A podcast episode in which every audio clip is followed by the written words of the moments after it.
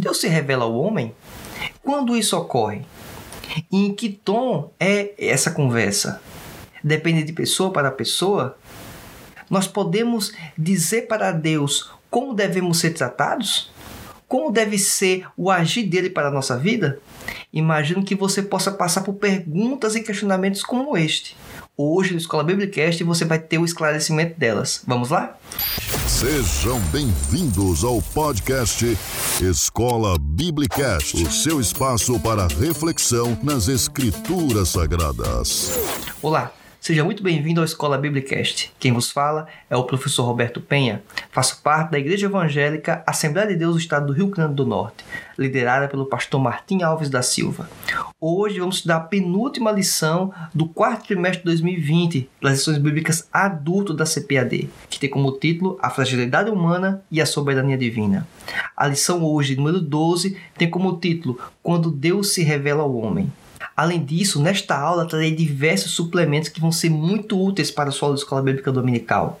Complementos, materiais extras, falando sobre os animais que são mencionados, essas criaturas que são mencionadas no trecho que vamos estudar no livro de Jó. Biemonte, Leviatã, o que são eles? Eu vou dar aqui resposta de possibilidades e vou aqui não restringir o seu pensamento, eu vou abrir o seu pensamento quanto ao que pode ser isso para que você possa ter um conteúdo relevante para a sua aula de escola bíblica dominical e que possa estar preparado para as perguntas que certamente vão surgir da bancada dos seus alunos. E se você é obviamente aluno, você já vai chegar no sua aula de escola dominical já com um conteúdo aí muito bem embasado. Então vamos lá?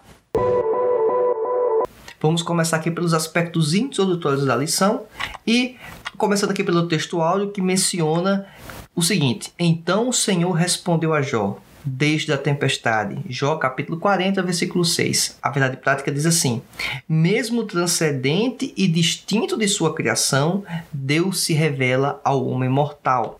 A leitura diária se encontra nos capítulos 38, 39, 40 e 41 de Jó, que inclusive vão também ser mencionados na leitura bíblica oficial. Como já de costume, partirei aqui já para análise e os comentários da lição bíblica, certo? Obviamente vamos fazer menção a algum desses trechos ao longo desta aula. Os objetivos da aula. O objetivo geral mostrar que Deus se revelou ao homem para mostrar seus propósitos. Então tem uma finalidade. Objetivo específico: ensinar que Deus se revela aos homens. O segundo, pontuar que a criação expressa a glória de Deus. E por fim, acentuar que a nossa justiça jamais se sobreporá à divina. No tópico 1, que trata sobre a revelação de um Deus pessoal, já traz uma afirmação muito importante. Ao longo, principalmente do capítulo 38 em diante, vamos perceber que Deus ele se relaciona e se revela a Jó. No versículo 1 do capítulo 38, menciona-se o seguinte: Depois disto, o Senhor respondeu a Jó de um redemoinho. Disto o quê? Obviamente se trata do que Jó passou e foi retratado parte desta aflição durante o próprio trecho bíblico que vemos aqui, tivemos acesso ao longo desse trimestre. Então, chegou a hora de Deus se revelar a Jó. E quem escolhe o momento é o próprio Deus. Jó questionou a Deus, Jó lamentou, Jó buscou a Deus, obviamente, entende do texto bíblico desde o início. Contudo, Deus escolheu o momento adequado e correto de se revelar. É Deus que tem a iniciativa. O ser humano pode pedir, o ser humano pode orar, obviamente, mas é Deus que sabe a hora certa de poder se revelar e poder se relacionar com a pessoa. Bem, nesse primeiro suplemento, eu já vou apresentar aqui um pano de fundo que é muito importante para essa lição bíblica e talvez nem apenas para essa, mas inclusive para algumas outras anteriores. Só que não dá para trazer todo o conteúdo, todos os suplementos, informações úteis de uma só vez, né? Senão as aulas ficariam muito longas. Então não é o objetivo, o propósito aqui alongar tantas aulas. Mas vamos lá. Quanto à justiça de Deus, há uma certa confusão do nosso comportamento ou a nossa crença em relação ao que é a justiça de Deus. E quando eu falo aqui, hoje falo generalizando, porque a vivência, a vamos dizer, o senso comum é muito nessa linha, muito nesse sentido. Você vai perceber o porquê. Nesse primeiro bloco, apresenta-se aqui esses dois itens que estão à parte aqui, né? Lei da justiça e Deus. É que algumas pessoas, e aí a convivência né, do dia a dia, a gente percebe, é que elas entendem que Deus deve agir de acordo com um certo parâmetro, um parâmetro que é a lei da justiça. E que Deus é como se estivesse refém desse item, refém desse código. Deus ele não pode mudar este código, Deus não pode fazer de uma forma distinta. E quem determina esse código, muitas das vezes, não é o próprio Deus, é a concepção da pessoa que acha que é certo e acha que é errado. É esse é o problema, tá certo? Então, essa concepção, eu entendo que é uma concepção que errada. Essa visão aqui, ela não contempla o que a Bíblia e as Escrituras apresentam. Eu quero apresentar aqui uma proposta alternativa. Essa proposta alternativa é muito distinta. Olha só, isso aqui foi extraído, inclusive, essa concepção da Bíblia de Estudo da Aplicação Pessoal.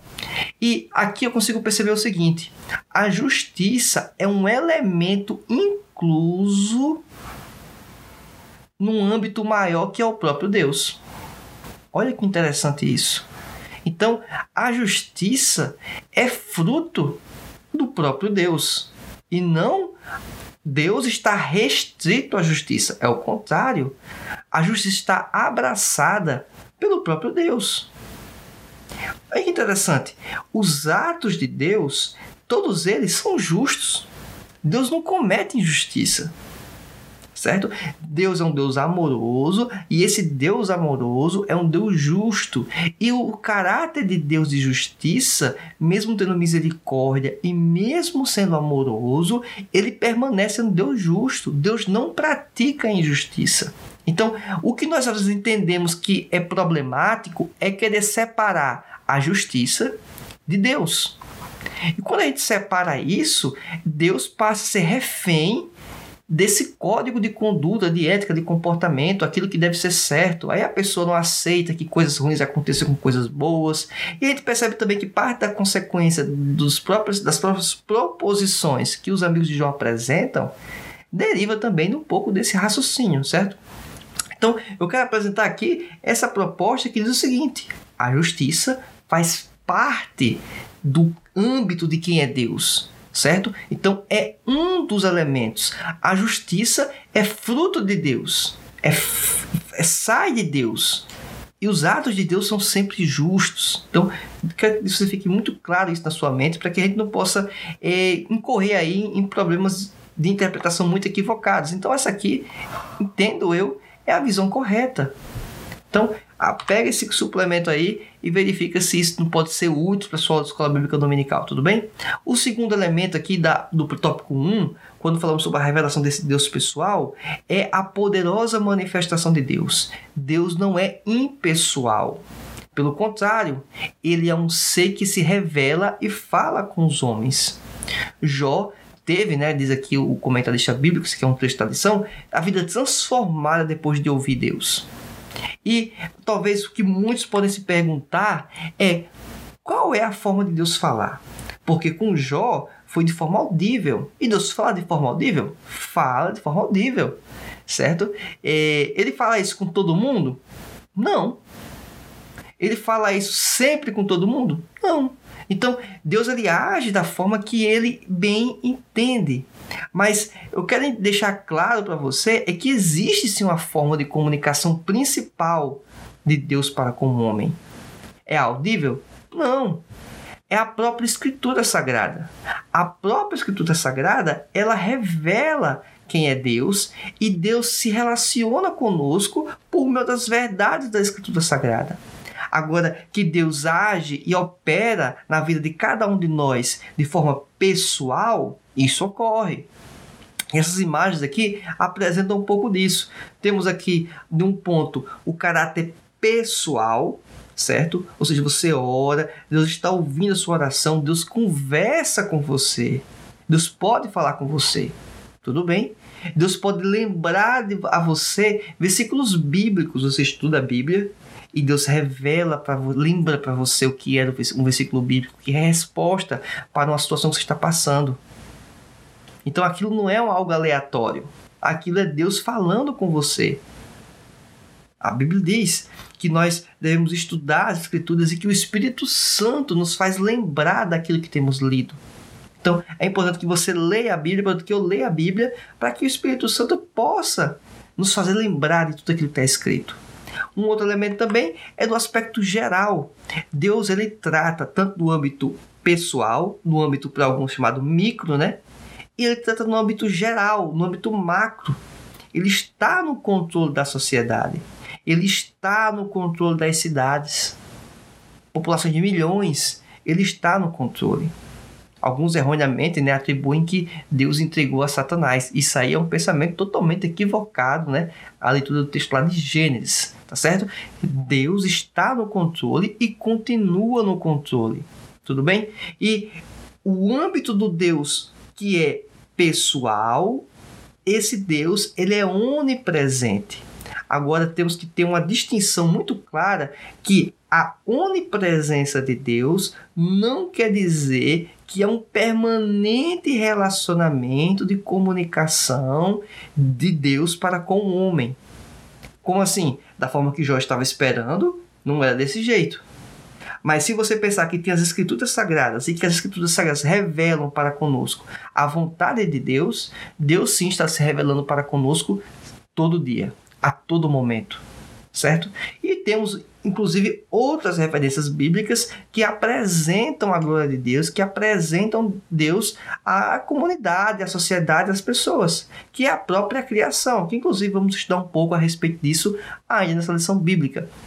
Então, o Deus que é pessoal, ele está presente. Tudo bem? Fica muito claro isso no trecho de Jó, inclusive, e temos isso ao longo de toda a história bíblica. Deus esteve presente em todos os momentos da história, de forma muito ativa, atuante, inclusive. Temos aqui um outro elemento importante, né? Quando vamos aqui para o tópico 2 da lição bíblica, já avançando um pouquinho mais, que fala sobre a revelação de um Deus sábio. Na mecânica celeste, Deus convida Jó a contemplar o universo e vê-lo como funciona. Basicamente está no capítulo 38 de Jó. E olha só o convite de Deus. Deus passa a ter um relacionamento de conversa para com Jó, né? Inicialmente Jó passando todas aquelas aflições e Jó questiona Deus durante certo momento, Jó lamenta a, o processo que ele está passando e Deus resolve falar com Jó. Mas o interessante é que Deus se volta para falar com Jó e não é nos termos que Jó quer. E isso é muito importante termos isso em mente. Nem sempre quando Deus vai falar conosco é nos termos do que eu estou pedindo ou do que eu estou desejando eu posso me chegar a Deus, fazer um pedido, apresentar um propósito e Deus se relacionar comigo, conversar comigo, me orientar de uma forma totalmente distinta.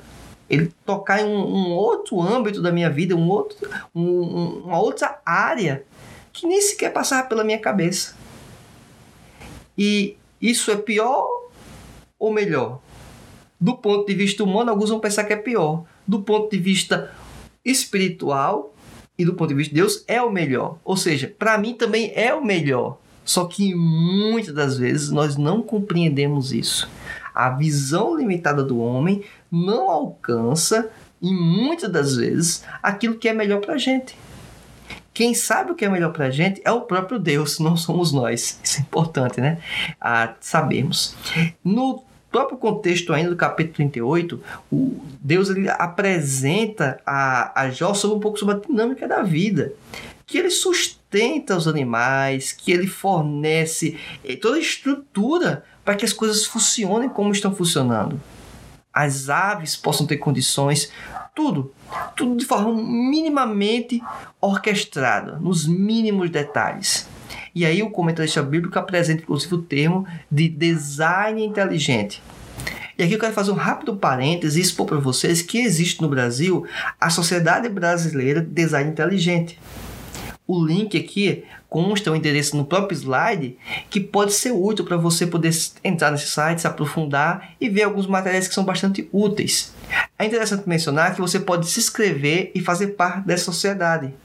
Inclusive, o acesso a você se inscrever e a ser considerado um membro é gratuito, tá certo? Então você vai poder estar se vinculando a essa instituição caso você queira se aprofundar, acompanhar e ter mais informações sobre o que é o design inteligente.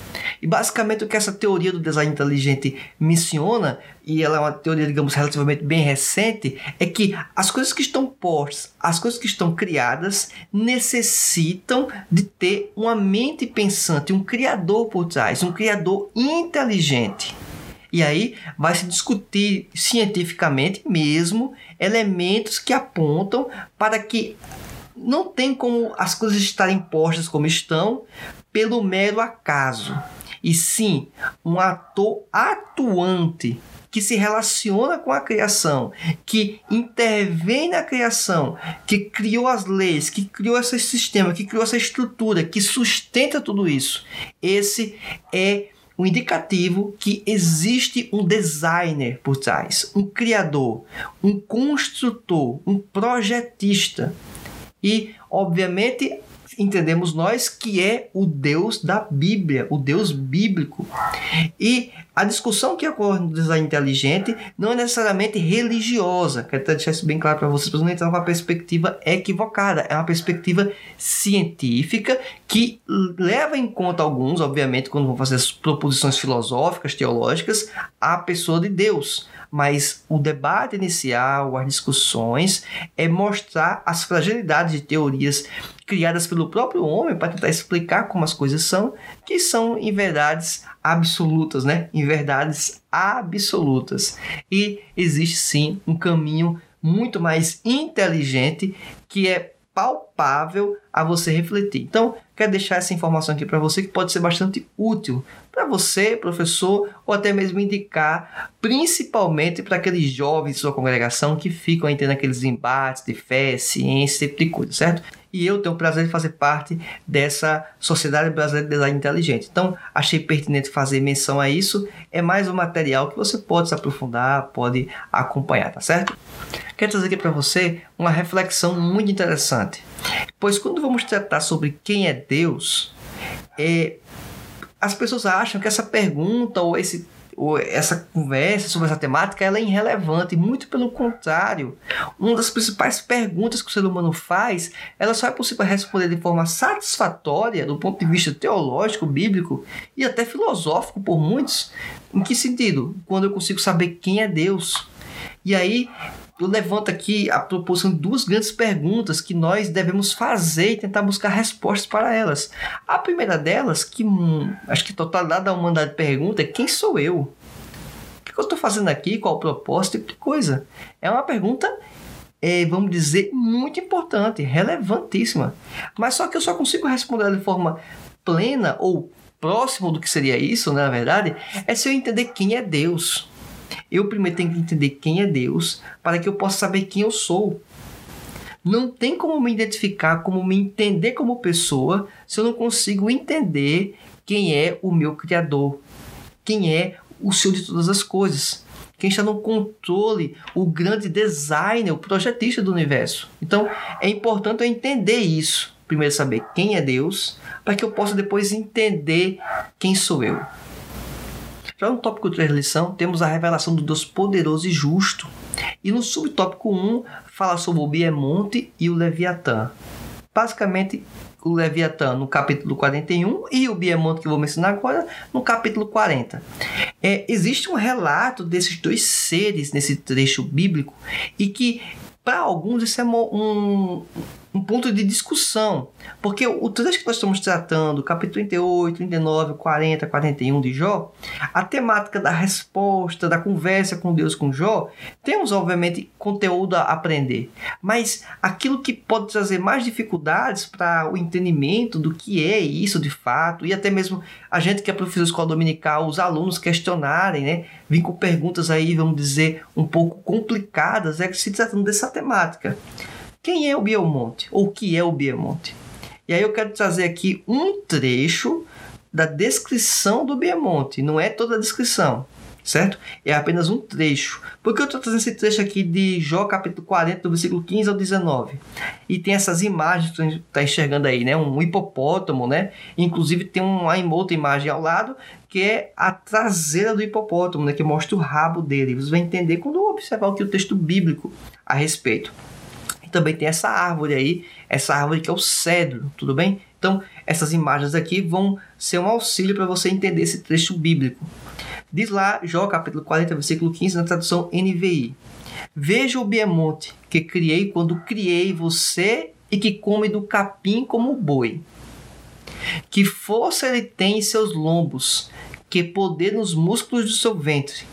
Até então, lendo o capítulo 40, versículo 15 e 16, podemos imaginar que faz sentido essa imagem desse animal aí, né? Um hipopótamo. E aqui depois vai explicar um pouquinho mais sobre, sobre isso. Só que o versículo 17 traz uma questão um pouco mais, vamos dizer, complexa. Por quê? Porque ele menciona que a cauda dele balança como o cedro.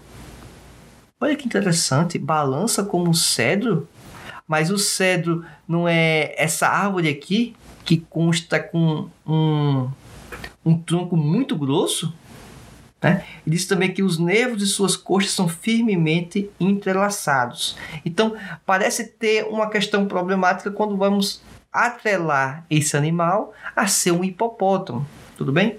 Versículo 18: Seus ossos são canos de bronze, seus membros são varas de ferro. Ele ocupa o primeiro lugar entre as obras de Deus. No entanto, o seu Criador pode chegar a ele com a sua espada. Olha que interessante, né? Ainda é dito que o Biamonte ele ocupa o primeiro lugar entre as obras de Deus. E aí vem a questão: o que é o Biamonte? Estou trazendo aqui três respostas possíveis, ou as três principais respostas. Inclusive, trago as referências bibliográficas, os materiais que apontam os argumentos sobre isso. Caso você queira se aprofundar, você talvez possa ter obra, essa obra já na sua casa ou venha a dar a pesquisar, adquirir, pegar emprestado para que você possa se aprofundar um pouco sobre esses elementos, certo? Ao final dessa apresentação, nos slides vai constar aí a íntegra, né? O autor, o tom do livro, a editora, tudo direitinho, período, para que você possa fazer aí talvez uma pesquisa a respeito desses materiais. Mas qual é a primeira resposta? A resposta mais comum é a imagem lá do hipopótamo que eu apresentei.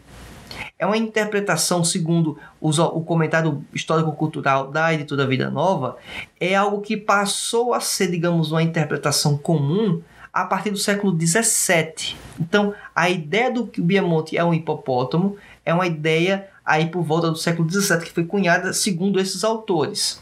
Então, essa é uma possibilidade de resposta.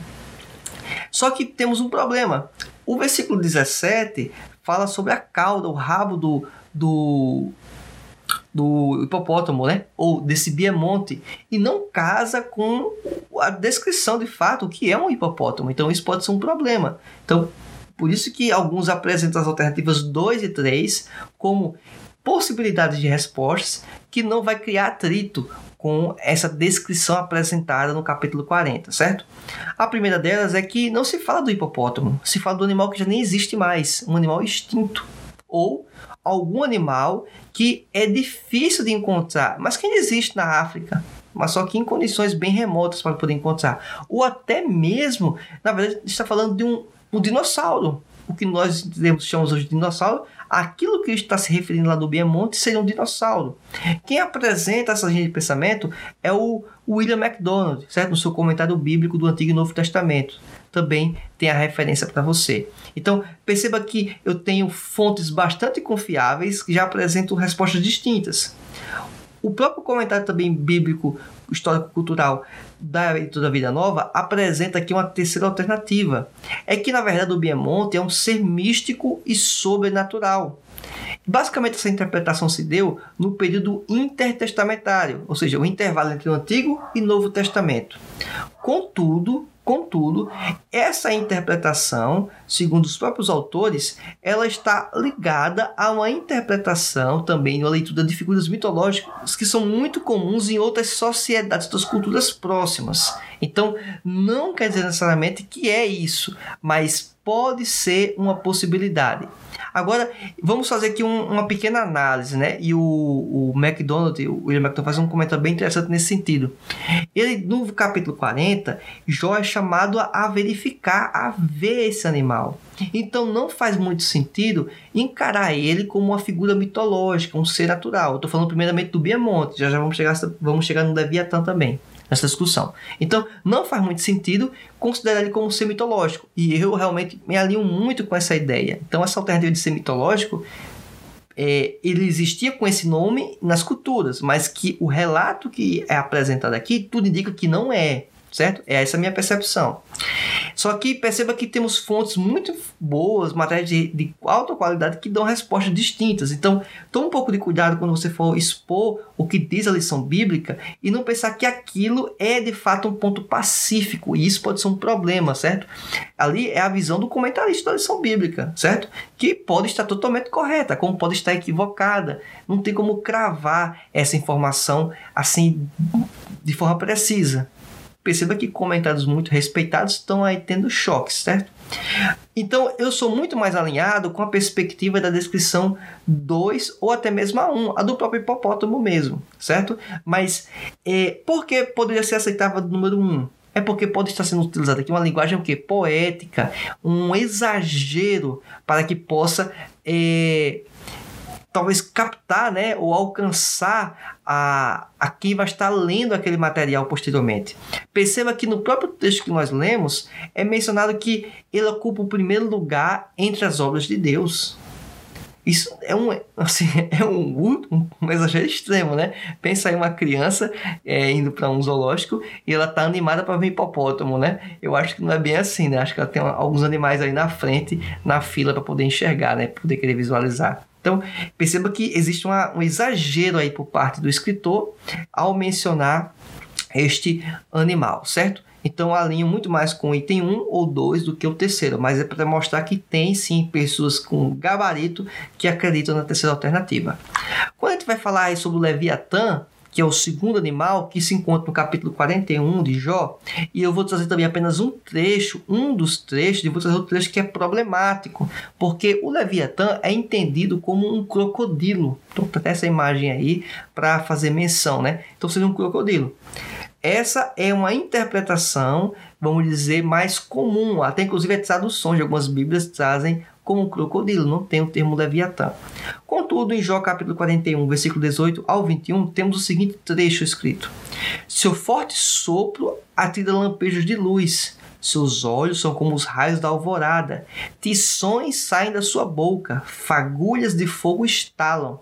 Das suas narinas sai fumaça como uma panela fervente sobre fogueira de juncos. Seu sopro faz o carvão pegar fogo e da sua boca saltam chamas. Talvez quem assistia aí alguns desenhos animados, né? Talvez da minha faixa etária, era comum alguns aí existia o dragão, né? Da forma que tá lendo aqui, parece que é um, um dragão, né? Daqueles desenhos animados, né? Cuspindo fogo e tal, e saindo fumaça das narinas. E isso não casa com a descrição ou com o pensamento do que seria um crocodilo. Mas vamos ver aqui que os estudiosos, o pessoal que tenta analisar aqui o texto bíblico com a necessidade e a seriedade necessária, né, é, apresentam. Primeiro, o argumento aqui que é um crocodilo, né? O Norma Geisler, ele traz isso como também o William MacDonald. Em que sentido? É que o trecho bíblico ele está falando de fato de um crocodilo, só que ele usa de uma figura de hipérbole, ele dá exageros à descrição, porque era algo comum dentro da linguagem do livro escrito de Jó. E lembrando, o livro de Jó é um livro que tem história? É, mas é um livro poético. Então, isso, inclusive dentro dessa linguagem poética, é possível imaginar que está ocorrendo um elemento como este, esse exagero, essa hipérbole. Tudo bem? O, a segunda afirmação, ou o segundo pensamento que poderia ser o Leviatã, e que também é acompanhado por muitos teólogos, é que ele, na verdade, é um monstro marinho certo? Então ele não é um crocodilo, é uma espécie de monstro. E que esse animal, essa fera, é uma espécie de cobra, né, uma serpente com inúmeras cabeças. Quem apresenta também isso é dentro do comentário histórico-cultural da Bíblia, da editora Vida Nova, certo? Desses autores aqui mencionados. A terceira afirmativa é que é uma criatura sobrenatural, algo místico, algo equivalente, vamos dizer, ao que falamos agora há pouco sobre o Miamonte. E também esses autores trazem isso. E é a figura do Leviatã, esse termo cunhado, muito utilizado em outras culturas, certo? Então, é, seria esse, talvez, para alguns, uma possibilidade. Que ele está se referindo ao Leviatã, mas para que dá uma conotação de exagero. Então, pensa assim rapidamente comigo. Eu tenho certa força física. Mas digamos que eu quero falar com meu filho, que tem bem menos força do que eu, e é como questão de pai, né? Diz, eu sou como super-homem. Então, perceba, eu tenho força como super-homem. É um exagero, porque para ele levantar uma cadeira pode ser que é impossível, mas para mim levantar uma cadeira é fácil. Então, quando eu digo, olha, eu tenho força como super-homem, é para criar na cabeça do lado do meu filho, por exemplo, que eu sou forte. Só que eu uso uma linguagem exagerando um elemento. Eu sou forte como super-homem? Não. Então, é, é uma interação lá no mundo da, da fantasia lúdico com meu filho. Certo?